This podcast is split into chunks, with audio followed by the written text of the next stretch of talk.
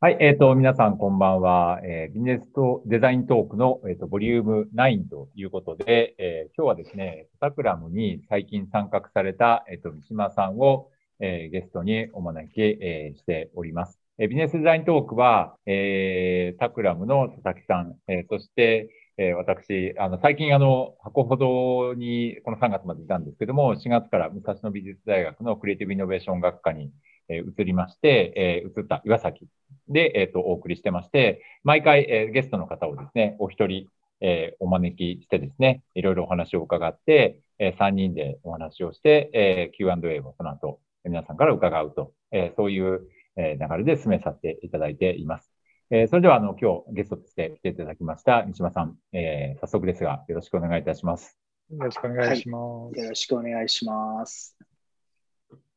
じゃあ、えっと、画面共有をさせていただきます。はい。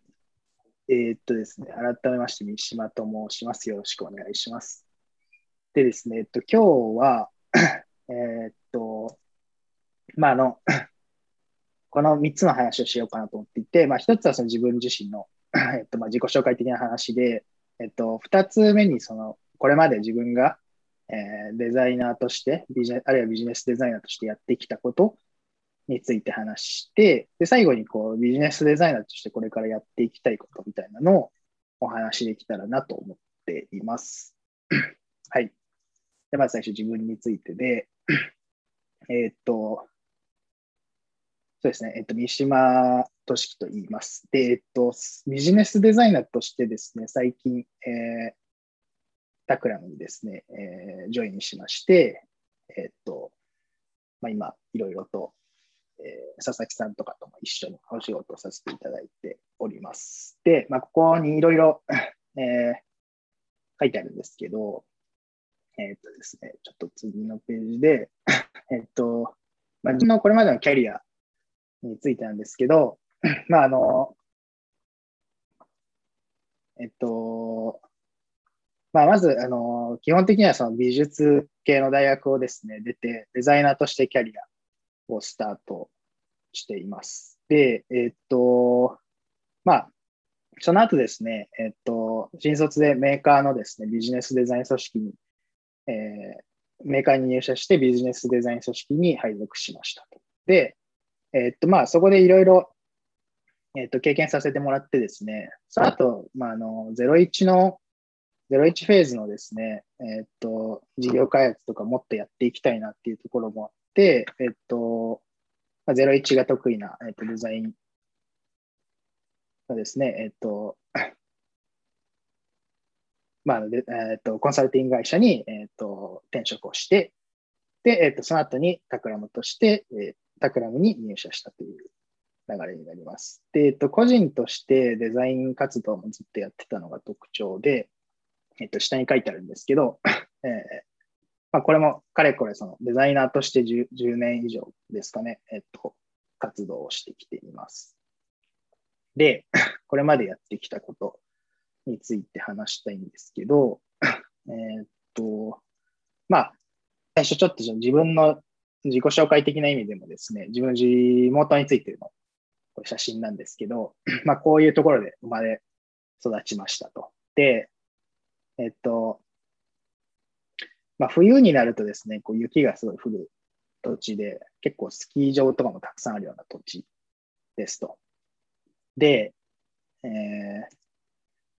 なんかこう、えっとですね、ビジネスデザイナーにな、まあ、デザイナーになるまでにですね、まあ、この、まあ、自分のその、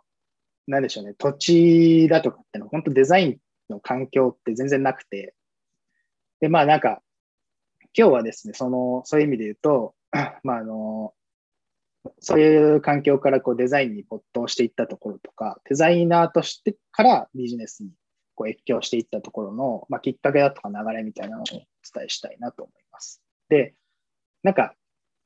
まあ、自分の生まれ育った場所はですね、人口4万人で、なんか小学校の全校生徒47人とか、なんか親とか自分の知人の友人の親とかもほとんどが大学出てないみたいな 環境で、まあそこからビジネスデザイナーなんでなったんだろうっていうところを改めて振り返って話したいと思います。で、まあ当たり前なんですけど、初めからこのビジネスデザインをやってたわけじゃなくて、最初はデザイナーからキャリアをスタートしました。で、まあ、いろいろデザイナーになろうと思ったきっかけっていろいろあるんですけど、一番大きくは、原健さんの本を読んだのが、まあ、一番のインパクトになってるかなと思ってます。で、えっと、まあ、それまでこうファッションデザインやりたいなって思ってた自分にですね、こういう世界が、デザインの世界があるんだっていうのをこう、まあ、新しい視点、視座を与えてくれて、まあ、それ以降こうデザインに没頭していくようになりました。で、なんか、やっぱり原健也さんとかがですね、当時ロールだったんで、まあ、あの、ずっとグラフィックデザインをですね、中高生の時になんかこう、いろんな作品を作ったりしてやってたっていう形です。で、えっ、ー、と、ここからちょっと話飛んで大学時代の話になるんですけど、大学時代で何をやってたかって話なんですけど、えっと、グラフィックの世界から結構あの、プロダクトとか空間の領域に、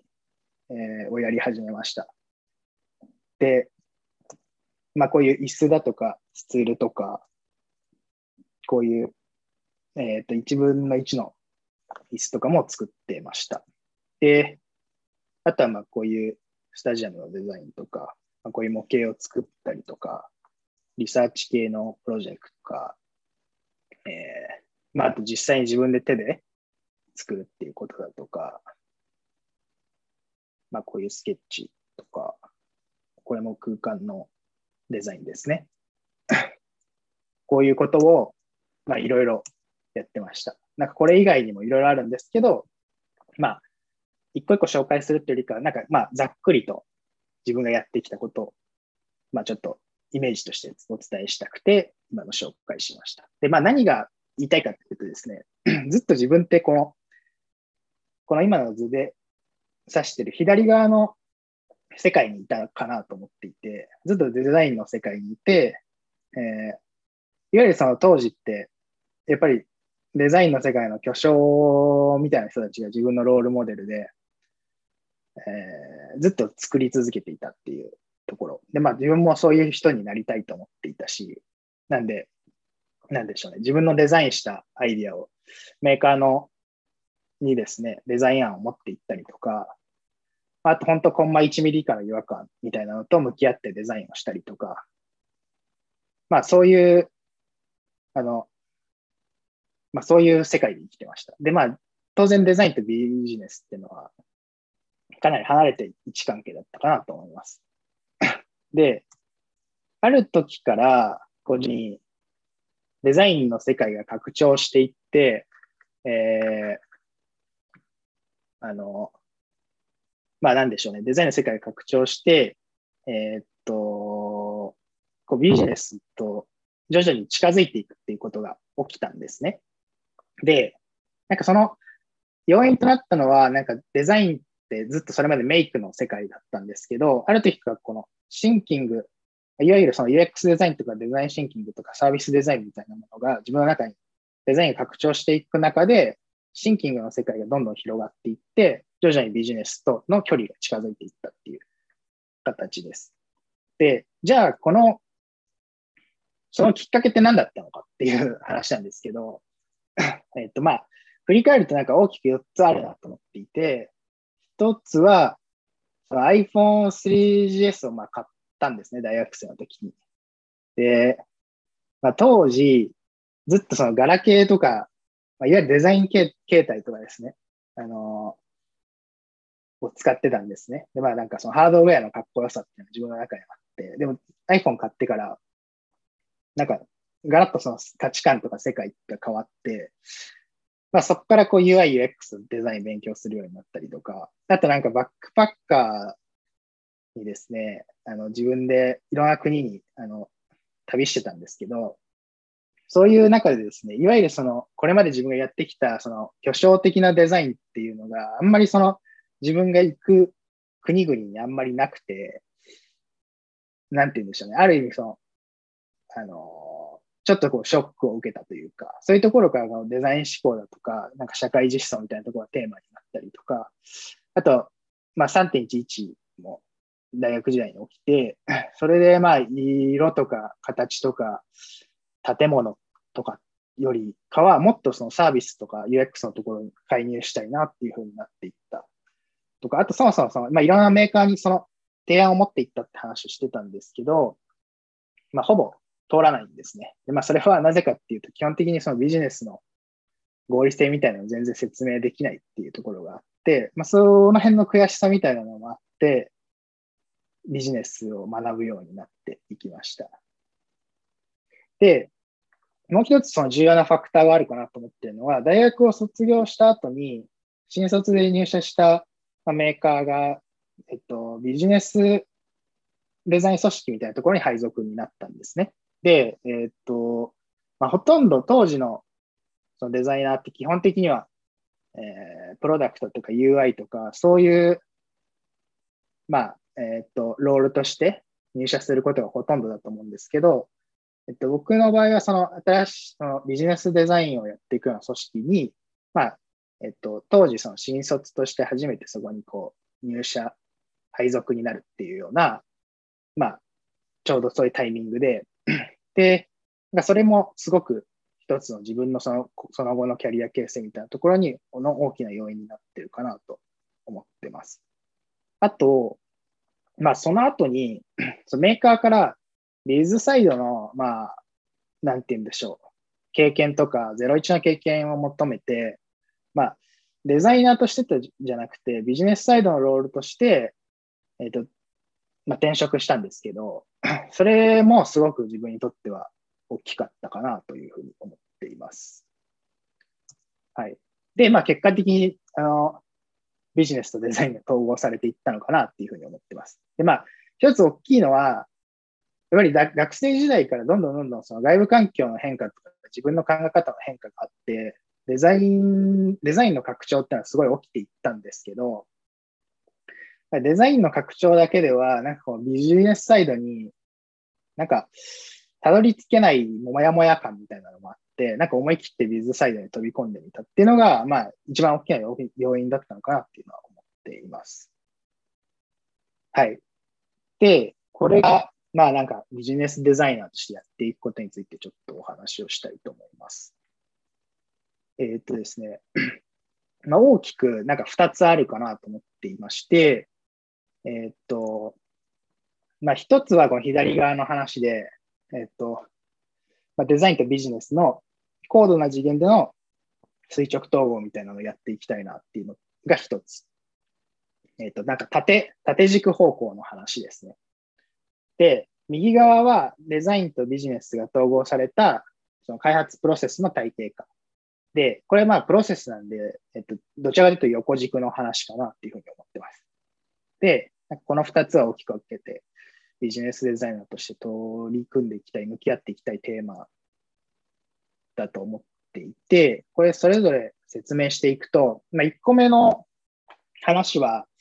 えっと、まあ、これ結構組織的な話だと思うんですけど、組織とか、まあ、経営において、えー、まあ、経営事業とかにおいて、まあ、いろんなこのレイヤーがあると思うんですね。えっと、事業や経営を形成していくレイヤーっていうのは。で、それのですね、中小レイヤーから具体のレイヤーまで、まあ、ビジネスとデザインって本当は、こう、この図にあるように、なんかこう、縦串を通して、えー、なんていうんでしょう、同、同時、同レベルでなんか介入していく必要があるのかなと思っていて、それをこう、ビジネスで高い次元で、えっと、統合していって、えー、なんでしょう、ビジネスを作っていくっていうことを、まあ、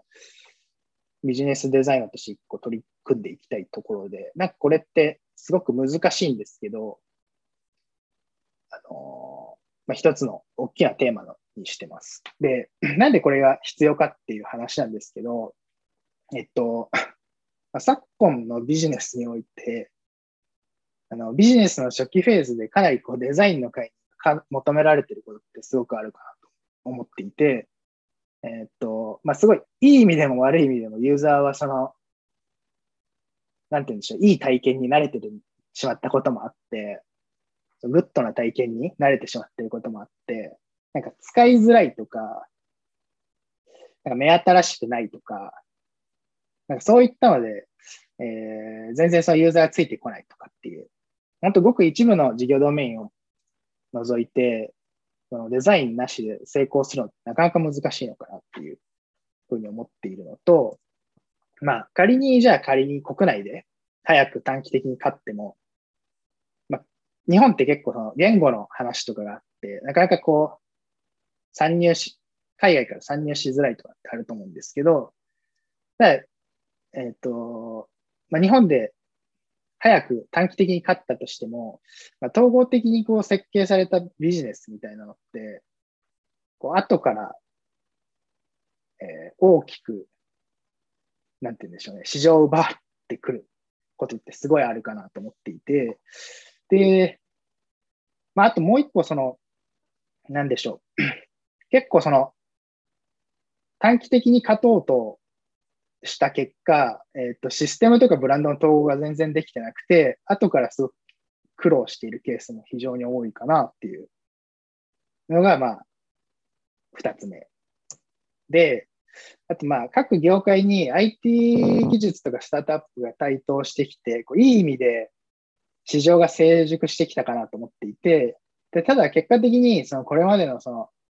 スピード感重視の開発手法だとかの、まあ、なんて言うんでしょう。スピードを求めるニーズよりかは、徐々にその統合的なビジネスを設計した後に、まあ、資金力だとか、ブランド力だとか、チャンネルだとかを使ってスケールさせていくような、なんかビジネスのニーズに変化しつつあるかなっていうところ。で、さっきの組織の話なんですけど、えー、まあ、現状って、これすごい端的に表すと、まあ、組織ツリーとか開発プロセスの中のデザインの位置ってかなりもう本当に部分的な、え、役割がほとんどかなっていうふうに思っていて、まあ、一部徐々にそこに問題意識があって改善されてるケースもあるんですけど、ほとんどはこの関係性かなって思っていて、で、これを まあ、えっ、ー、と、ビジネスデザインによってですね、経営とか戦略のレイヤーからですね、デザインが介入していって、えー、まあ、その統合的なデザインマネジメントだとか、開発プロセスにおいても、組織ツリーにおいてもデザインが介入していくっていう、えー、状態を作りたいなというのが、この、まあ今思っていることですね。で、えっと、まあ、自分自身じゃあどこから始めるかってところなんですけど、まあ、まずはその、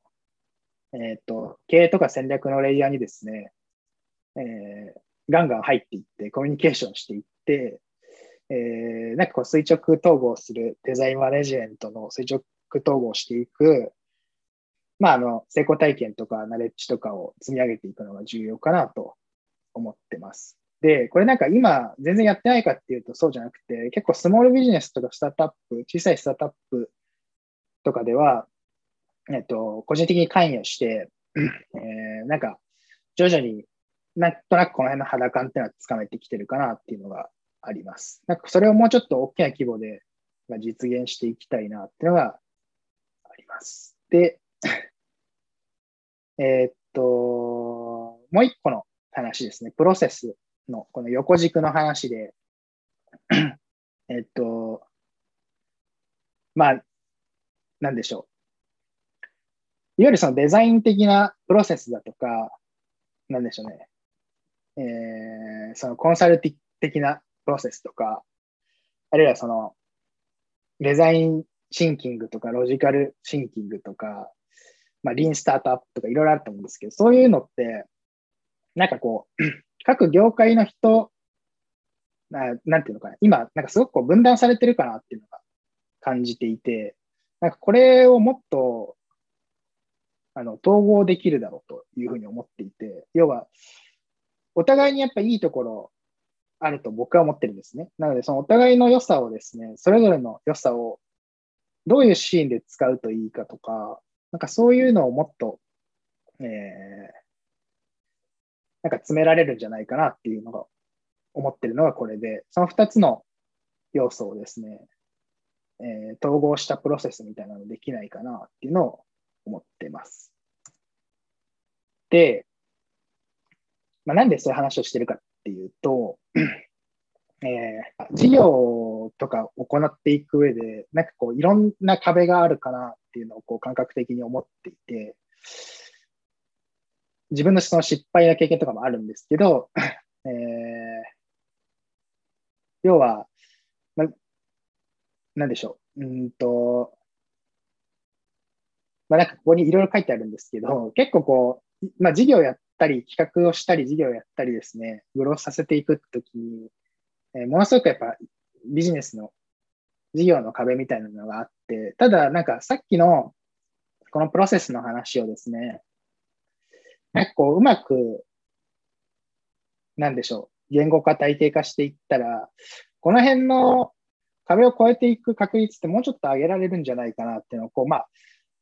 仮説レベルで思っていて、なんかそれに取り組んでいきたいなっていうのがあります。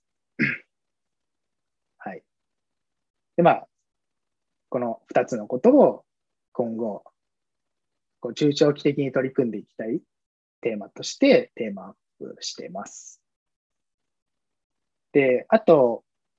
えー、まあちょっとビジネスデザイナーについてえっと、どういう人なんだろうっていうのをちょっと自分なりに、すごい荒いんですけど、まとめてきました。なんか僕はそのビジネスデザイナーって名乗ってたわけじゃなくて、タクラムに来てからビジネスデザイナーとして名乗ってるところもあるんで、なんか改めてちょっとどういう人なんだろうっていうのを考えてみました。で、ビジネスデザイナーの役割って、まあなんだろうっていうところなんですけど、この下の3つの丸のところが一つの答えかなと思っていて、まあ基本的にはそのビジネス全体の顧客体験の最大化とか、利益の最大化とか、合理性の最大化みたいなところにコミットしていくのが役割なのかなというふうに思ってます。で、どのようにっていうところで、えっ、ー、と、まあ、え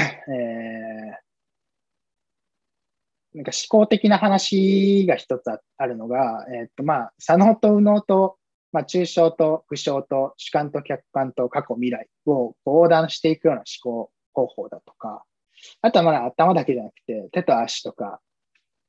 をこう使った現場感とかしぶとさみたいなところを利用して、この A、B、C のところにコミットしていくのがビジネスデザイナーの役割かなと、まあ僕の中でちょっと定義してみましたと。で特に A と B のところには、なんかコミットメントの量コミットメントの量が多いのかなと。で、なんか C は、どちらかというとシステムの話とか、なんかバックエンドの合理性だとか、営業効率の合理性みたいなところとか、まあそういうところも入ってくるかなと思っていて、なんかこれは、どちらかというと、なんか、えっ、と、テクノロジーの方からビジネスの方に来ている人とかが、なんか C を C へのコミットメントを高めていくとすごくバランスがいいのかななんていうふうに思っています。で、ビジネスデザイナーの思考ってどういう思考なんだろうっていうところを、まあ、いろいろちょっと考えてみて、この、今ここに書いてあるのは全然その、なんか綺麗にまとめてるわけじゃないんですけど、すごいシンプルに言うと、まあ、自分の中でこう思っている話で言うと、いわゆるその、左脳と右脳的なその左右の行き来ですね。デザイン思考とロジカルシンキングの両方使えることだとか、あとその、抽象と具象を行き来できるっていうところ。この左右、上下左右のなんか思考の行き来みたいなのができるのっていうのはすごい重要なのかなっていうふうに思っています。はい。あと、なんかこの、大のビジネスデザイナーとしてのバランス感覚について、ちょっと考えてみたんですけど、うん、なんかどれかに偏りすぎててもいけないが、えっと、なんか全部できるのって結構難しいなっていう感覚があって、なんで、なんかどこかに強みがあって、えー、ただし、その、まあ、これだとデザインとビジネスとメイクとシンクで4証言あると思うんですけど、ここに一つの自分の強みはどこかにあって、そこからこう、えー、他の3証言に対して、こうじわっと越境していくような形が良いのかなというふうに思っています。なんか、どこかが欠けてると、バランス感覚としては良くないのかなっていうふうな印象です。で、あともう一つは、えー、なんかメイクのところってやっぱり事業を作ったり、事業を推進したり、実行していく中で、ものすごくやっぱ重要なファクターだなっていうふうに思っていて、なんかシンクだけじゃなくて、やっぱりそのメイクのところを今後重要になるだろうし、まあ、自分自身もそこを重要視していきたいなっていうふうに思っています。あと、なんかビジネスデザイナーがその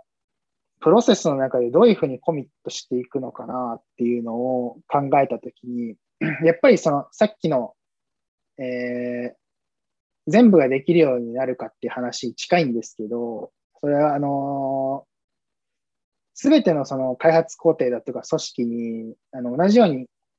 コミットするっていうのは結構、てかまあ、普通に不可能だと思っていて、なので、えー、コミットする、えー、どういうふうに関与していくと、こう、まあ、より良いかっていうのをこう考えたものなんですけど、えっ、ー、と、まあ、より抽象度の高いレイヤー、あことに関してはビジネスデザイナーが入っていって、えっ、と、ある時からまあその開発に入っていくところで、えっ、と、まあ、シームレスに PDM とかデザイナーに対して、え接続を行って、で、まあ、そこ以降全然関わらないってわけじゃなくて、え引き続き関与していって、まあ、戦略とか経営とか製品とかがこう統合的に、えー、なんでしょう、ある一貫した、まあ、あの思想や考え方に基づいて、えー、デザインをマネジメントしていくっていうのが重要かなと。で、まあ、これちょっとなんかの、いろいろあるかなと思ってるんですけど、なんかデザイン、ビジネスデザインってどういう人なんだろうっていうところをもう一回考えてみたっていうもので、えー、っと、まあちょっと今その感覚的にまだビジネスデザイナーってそんなにこう少ないかなっていう印象あるんですけど、なんかこう今の時代の変化とか、なんか若い世代とかのですね、課題感とかをかん見てると、なんか今後こういうビジネスデザイナーってよ出てきそうだなっていうのはすごい思っていて、で、これ先駆者的な人をですね、今ちょっと並べてみたんですけど、まあちょっと賛否両論あると思うんですけど、あとこのマトリックスがそもそもあんまり気持ちいいマトリックスになってないんで、これもちょっとあれなんですけど、まああの、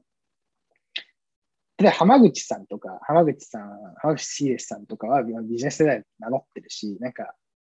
浜口さんがやってることってまさにビジネスデザインなのかなっていうふうに思っている、思ってますし、あと、まあ、そうですね、あの左下の佐藤柏さんとかも、なんかデザインとか広告系のバックグラウンドから出てきてるんですけど、なんか経営に対する関与で言うと、やっぱりその、ものすごくそのデザイナー出身者としては、ビジネスデザインの領域ができているのかなっていうふうに思っていたりとか、まあなんか、こういうのをこうちょっとプロットしつつ、どういう人がいるんだろうっていうのをまあ考えてみたっていう。なんかこういう人他にもいるよとかあったら、なんかぜひ議論したいなとか思ってます。はい。でですね、最後に、まあ、ちょうど3分、ちょうど30分ですかね。ちょうど30分なんで、えっと、まあ、あの、僕自身ですね、すごいやりたいことたくさんあって、ものすごい、あの、さっき言ってたことだって、自分だけでできると思ってないところが結構あって、なんか、興味ある人とか、なんか共感ある人とかは、ぜひその、一緒に取り組んでいったりとか、なんか議論したりとかしたいなと思っていて、なんか、えー、まあもちろんそのタクラムに興味があるっていう話でも良いですし、ビジネスデザインに興味があるっていう文脈でもいいし、じゃあもっとその僕がやってきたこととか教えてっていう話でもいいんで、なんかそういう話があれば、えー、一回そのお話をぜひしたいなっていうふうに思っています。あとまあ単純にその、やっぱりさっきみたいなことやっていく中で、やっぱり仲間とやらないとできないかなっていうところも思ったりしていて、まあ、えっ、ー、と、最後にこう、なんでしょう、一緒にやれる人募集っていう、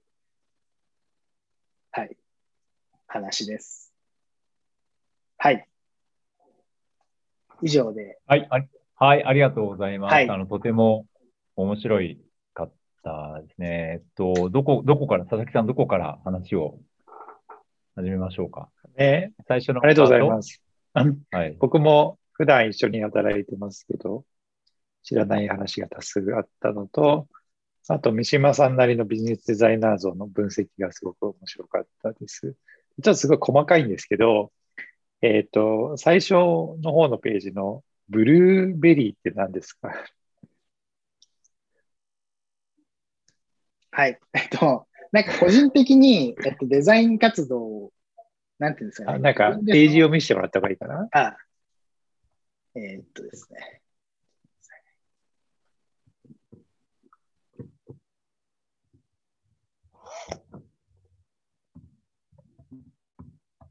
ありがとうございます。これこれ。はい。これはですね、まあなんかずっとデザイン活動をですね、えー、まあ自分でその、自分でデザイナーとして活動するっていう、まあ人にお願いされて仕事を受けたりとかして、えー、やるっていうのが、まあずっとやってきていて、まあ本当昔の話で言うと、高校の時とかから、まあ人にお願いされて、チラシを作ったりとか、名刺を作ったりとか、まあ、その当時の作品までも全部残ってるんですけど、ちょっと今恥ずかしくて見せられないんですけど、あの、まあでもずっとやってきていて、まあ今はですね、こうちょっと屋号を変えるような形で、あの、ブルーベリーっていう名前をつけてやってるんですけど、まあなんか、ここでやってるの結構いろいろやってるんですけど、なんか一つは、えっとなんかコーヒー屋さんのなんかディレクションとか、なんかブランディング周りとかを全部やっていたりとか、なんかそういうのを活動、なんでしょうね。自分のメインの仕事というか、仕事の中でできないような、もっとより生活者に近いようなこととか、クライアントに近いようなとこことをここでやってるっていうような形です、ねうん、なるほど。個人で仕事をするときの、活動するときの、あの、なんて屋号がブルーベリーっていうことですね。はい。はい。はい、なるほど。了解です。佐々木さんはどのあたりが今日の話で興味深かった？そうですね。いや、最後の 2x2 のマトリックスが面白いなと思って、三島さんはどこに入るんだろうと思いながら聞いてましたけど、あの中で言うとどこなんでしょうね。あのー、浜口さんいたとか、浜口さんとかのやつですかね。はい。これ、そうですね。なんかこの左上とかの方なのかなとか思ったりもしますけど、どうなんでしょうね。ホワイトスペース。あの、まあ、なんでこれが面白いと思ったかというと、はい、まあ、あの、今日も多くの方にお聞きいただき、まあ、非常にそれはあのありがとうございます。で、あの、まあ、どういう、その、キャリアパスでビジネスデザイナーに、まあ、なれるのかみたいな質問って、まあ、このビジネスデザイントークの参加者の方からたくさんあの、いただくんですけど、本当にこういろんなパスがあるなと思っていてですね、あの、まあ、バックグラウンドも様々だし、まあ、なんというか、あの、デザインの方が比較的得意とか、あの、まあ、ロジカルに考える方が比較的得意とかあると思うんですけど、まあ、なんかこういう広いスペクトラムの中で、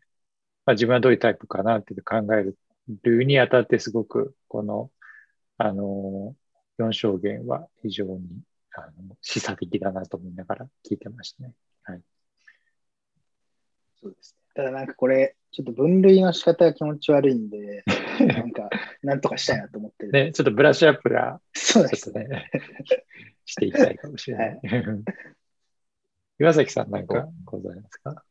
いや、なんか僕一番、あまあ最初の方からちょっとおさらいを、おさらいっていうか、あの、トピックとして振らせていただくと、やっぱその統合っていうことを結構意識されてるのは本当面白いなと思って、A と B とあって、A がデザインとビジネスの高度な次元の垂直統合だっていうふうに書かれてて、つまりだからビジネスにおけるいろんなこうファンクションは、すべてデザインとビジネスだったかな？の、こう間に、間が存在するっていう考え方。その次のページですかね。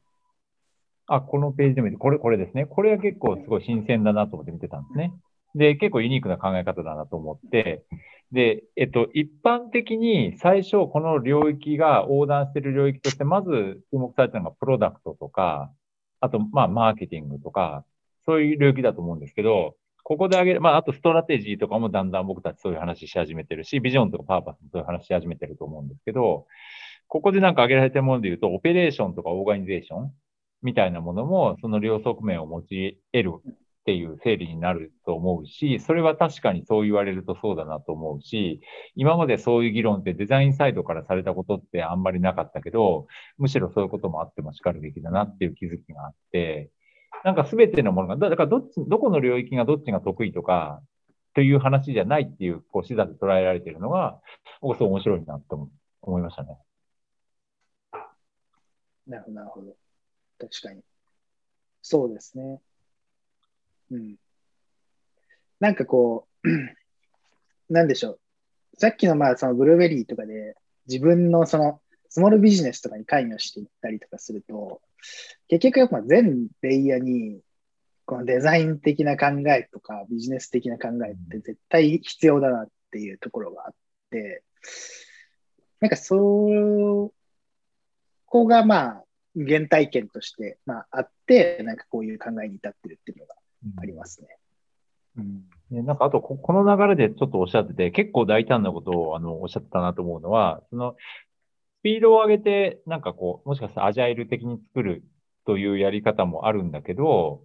その、なんかこういう垂直統合されたモデルを作って、そこに資金を投じるみたいなアプローチの方が、なんか追い越しちゃうかもしれないみたいなことを、なんかおっしゃってたような感覚があった。それそれは合ってます？理解として合ってますそうですね。はい。そういうふうに考えられた背景とかちょっともうちょっと聞いてみたいなと。それで今、うん、一般的にそのアジャイルアプローチとかいいっていうふうに言われてるものとに対する、はい、カウンター的な考え方かなっていう気もして、その辺ちょっと聞いてみたいなと思ったんですけど。ね、なんか市場が成熟してなかった時とかって、えー、要はその IT が入ってきたら、IT が入ってきた時に、なんかいろんな市場って変わったと思うんですよ。プレイヤーもビジネスモデルも。で、徐々にそれがこう成熟してきたときに、いわゆるその IT が入ってきて、えー、市場をその新しくディスラプトしたりとか、市場を新しく作っていくっていうときって、やっぱりスピードが求められてたかなと思っていて、早く作って、えー、早く、えー、ユーザーをか、あの、なんでしょう、取り込んだりとか、で今でももうすでに結構もういろんなところで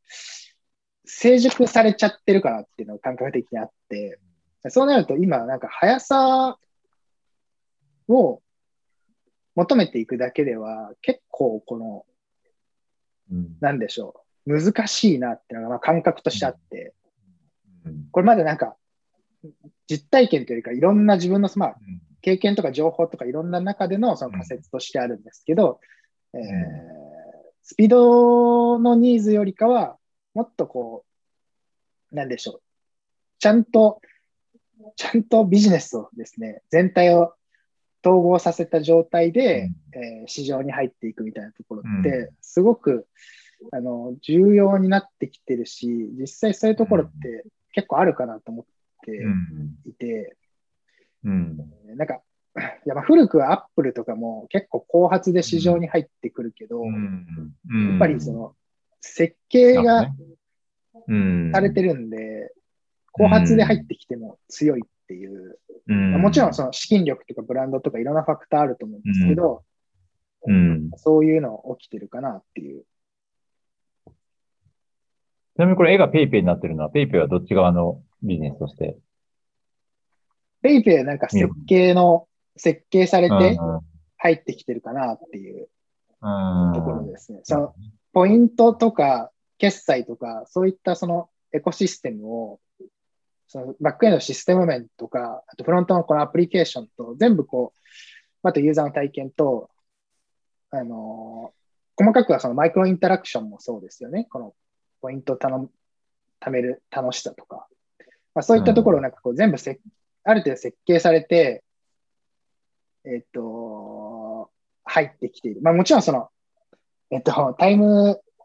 マシン的にですね、まあ、海外の事例をこう国内に持ってきてるっていうのもあるんですけど、いや、全然それってでも、やってることは、まあ、その、海外のでうまくいっている、その事例を、まあ、いいところ持ってきて、ちゃんとこう、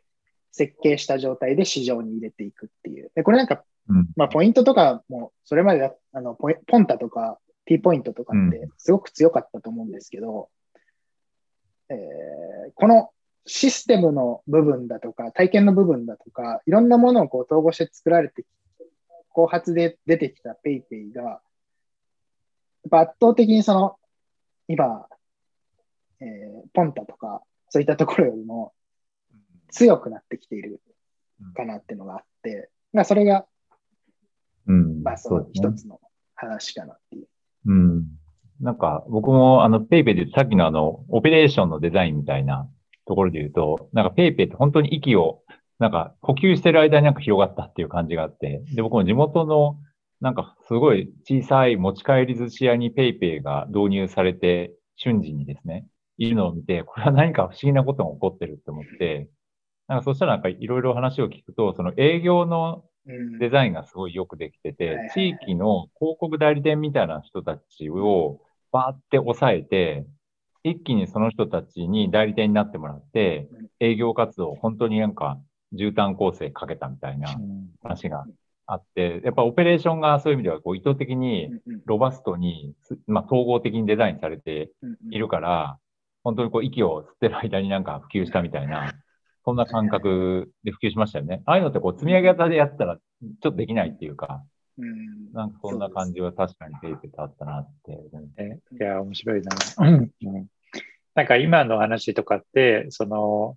まあ、ビジネスとデザイン重なるところで、なんかこう、ユーザーストーリーをベースにビジネスを構築していくみたいなと全く違うレイヤーの話かなと思っていてですね。なんかもう、まあ、一回こうデザインとかクリエイティブとかコンシューマーエクスペリエンスとか一旦置いといて、なんかこうビジネスとして勝つためにっていうところを突き詰めて、こう策士的にある種振る舞うっていうフェーズも、こうビジネスには勝つためにすごく必要なところで、あそこを PayPay がやりきったっていう感じ。まあ、まだね、勝負ついてない感じあるかもしれないけど、もうでもね、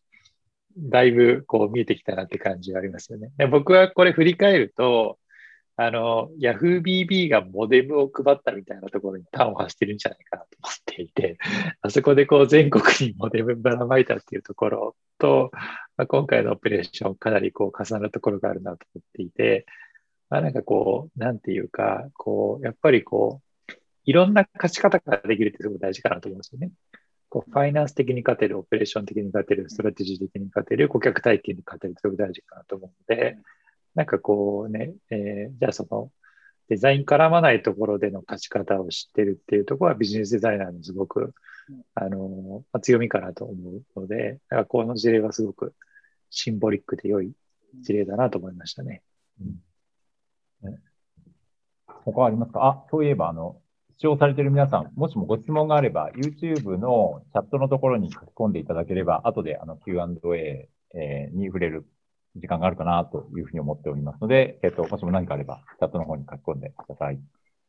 あと、佐々木さんの方で気になったポイントとか。そうですね。そういう意味で言って、まあ、垂直統合の話が出たので、まあ、それで次のか、次で語られていたプロセス開発ですね。うん、で、まあ、デザインし、まあ、すごくメジャーなもので言うとデザイン思考。これも歴史で言うと、どのぐらいですかね、40年近くあるんですかね、もう。デザイン思考って。で、まあ、リーンスタートアップとかで言うと、どうだろう、15年とかそれぐらいあるんですかね。なんかこう、世の中の、こう、変化の速さを考えると、まあ、こういう、メジャーな手法の、えー、なんかこう、メインストリームの代替わりってあまりこう起きてないなと思ってるところがあるので、まあ、本当に三島さんがチャレンジしようとしている、こう新手法開発みたいな、どういうところに着地するんだろうみたいな、すごく楽しみだなと思ってはいますね。うん、なんかここれ、今のところ、こういうのになりそうだな、みたいな。の、なんかこう、まあ、これから絶賛取り組むところだと思うんですけど、はい、なんとなく仮説とか方向性とかあれば教えてほしいなと思ってますね。うん。なんか今、ここでちょっとうまく喋れる気がしないんですけど、うん、例えばその、なんでしょうね、デザイン思考が向いてるときとか、えー、なんでしょう、そのリースタートアップが向いてる時とか、やっぱりなんかあると思っていて、デザイン思考やロジカルシンキングが向いてるその、その、その瞬間に向き合うその、テーマとか、まあ、なんでしょう、もうちょっとバクッとしてるところで言うと、異臭みたいな話とか、なんかそういうところ、まあ、あと、その、個別のワークとか、そのリサーチ手法だとか、そういったところって、なんかこう、常に両輪の関係性になってた方が良いかなっていうのを、まあ、じ自分のその経験としてあって、で、なんか、なんですよね。例えばですけど、その、なんだ、オポチュニティ発見したいですみたいな時とかって、とかアイディアをなんでしょう、アイディアがない、ないんですとか、そういう時ってすごくこうデザイン思考的な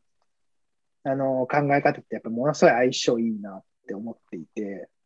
なんか線形上にはないアイディアとか、オポチュニティを発見できるのは、結構そのデザイン思考のなんか的なプロセスの強みかなって思っていて、だなんかあの方法をそのまま開発、もうちょっとその現実的な開発になってくると、結構こう、うん、結構みんなつまずいてるような感じがしていて、その辺をもうちょっとその、いわゆるそのロジカルシンキングだとか、まあ、あとリサーチ手法に関しても、えー、質的なものだけじゃなくて量的なものだとか、なんかそういうのをこう、要所要所にこう入れていって、なんか作っていくことで、えー、なんか、もっといい、最適なやり方あるんじゃないかなっていうのが、まあ、感覚としてあるっていう感じですね。なんか確かにあの、後半のビジネスデザイナーに関するところでも、えっと、左右上下、なんか思考の横断みたいな話をされてて、で、それは、あの、すごい共感するところでもあるし、実はこのビジネスデザイントークでも時々出てくるトピックで、あの、デザインシンキングも大事だけど、そのロジカルシンキングとか、その、三島さんがなんかすごいいろんなところで対比されたじゃないですか。思考言語、リサーチ、主観、客観みたいな。あのチャートってもう一回出していただいてもいいですか？あれすごい興味深いなと思って。なんかさっきの今のデザインシンキングの話も、結局なんかその、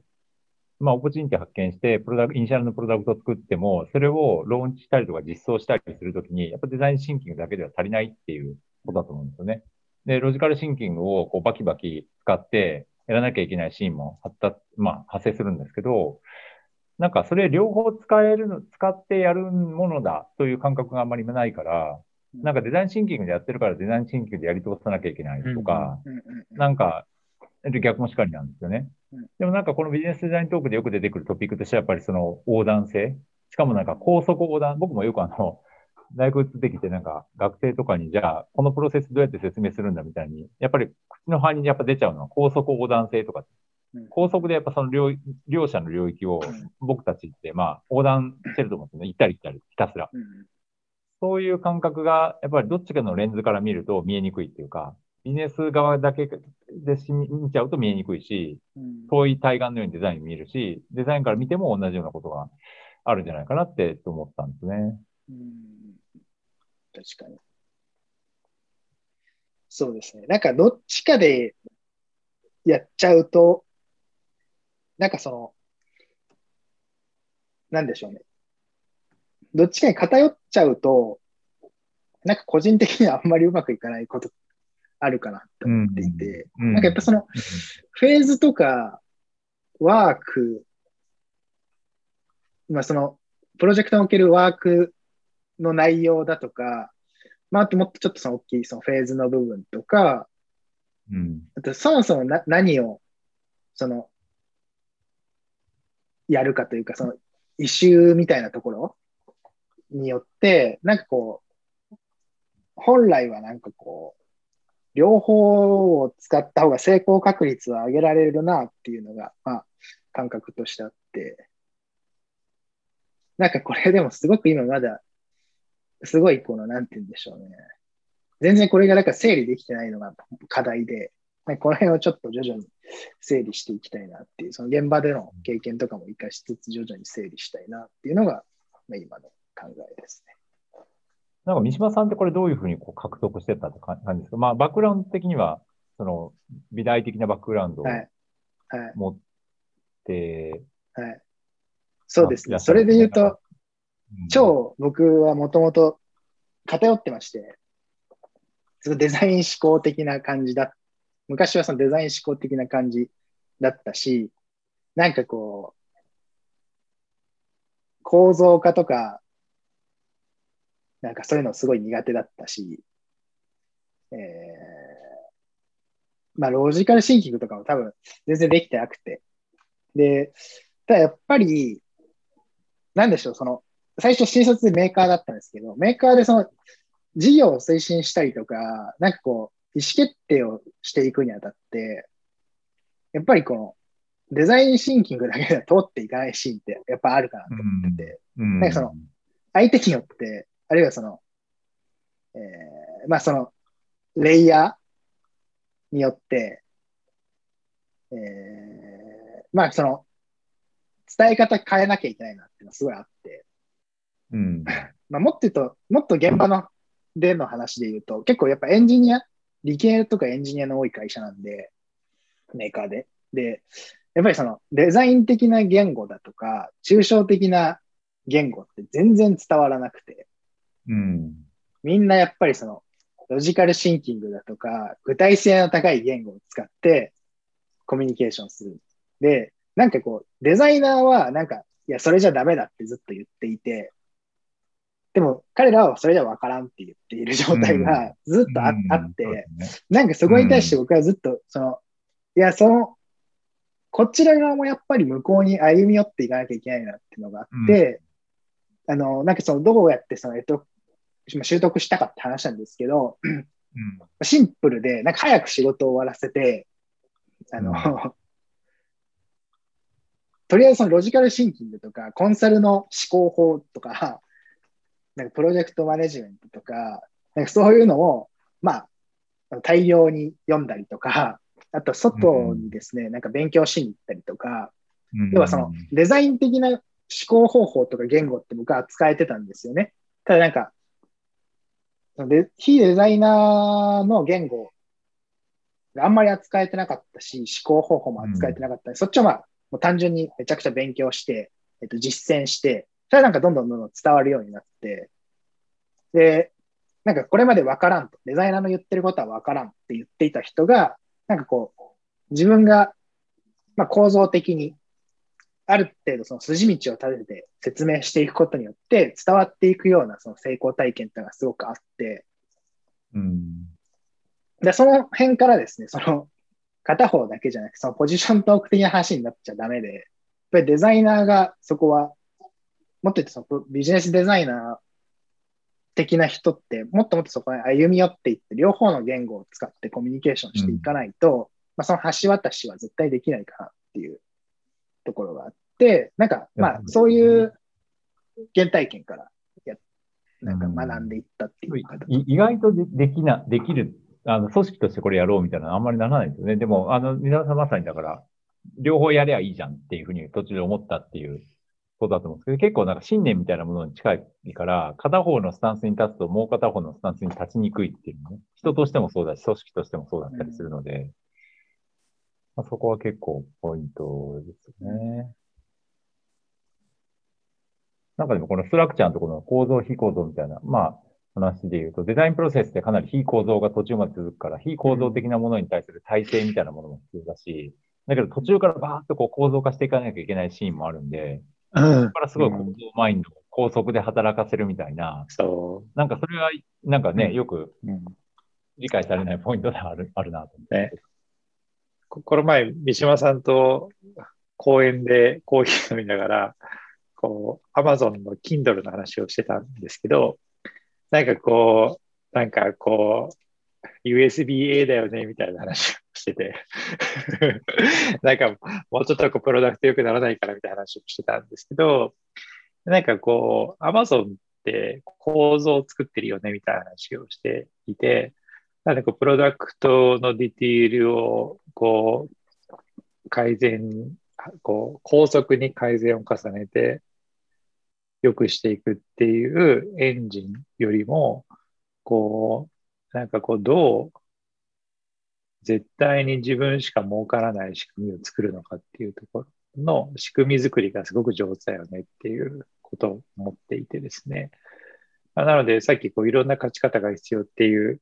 とも話したんですけど、まあ、どっちもできるっていうのは本当すごく大事かなと思っていて、まあ、結構そのデザイン思考とか、こう、マスターし始めると、割とこう、ポジショントークを、ポジション取りたがるようなことも、まあ、散見されるかなと思っていて、まあ、こう、ロジカルシンキングなんてもう意味がなくて、これからデザイン思考だって言ったりとか、逆にこう、ロジカル思考の使い手の方が、その N、N1 で何がわかるんだみたいな話があったりとかして、だからどちらも良さがあるので、どっちもやればいいじゃんっていうのは、すごく僕は、あの、まっとうなアプローチかなと思っているので、ここの、この両、両利きであることっていうのが、こうすごく大事なことかなと思いましたね。